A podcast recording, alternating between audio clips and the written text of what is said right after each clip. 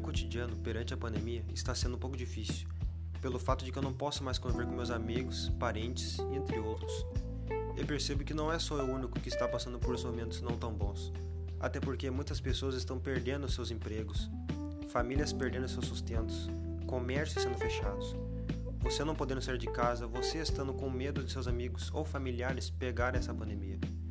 Pessoas ignorantes o suficiente para ignorar essa situação, saindo de casa sem uso de máscaras ou sem qualquer prevenção.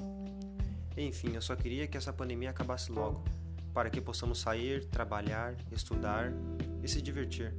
Enquanto isso não acontece, teremos que continuar nos prevenindo, usando máscaras, álcool em gel e ficando em nossas casas. Meu dia a dia não tem nada de especial. Eu durmo, me alimento, assisto Netflix, mexo nas redes sociais. Dessa forma se resume meu cotidiano. Infelizmente, muitas pessoas não fazem a mesma coisa e outras não podem.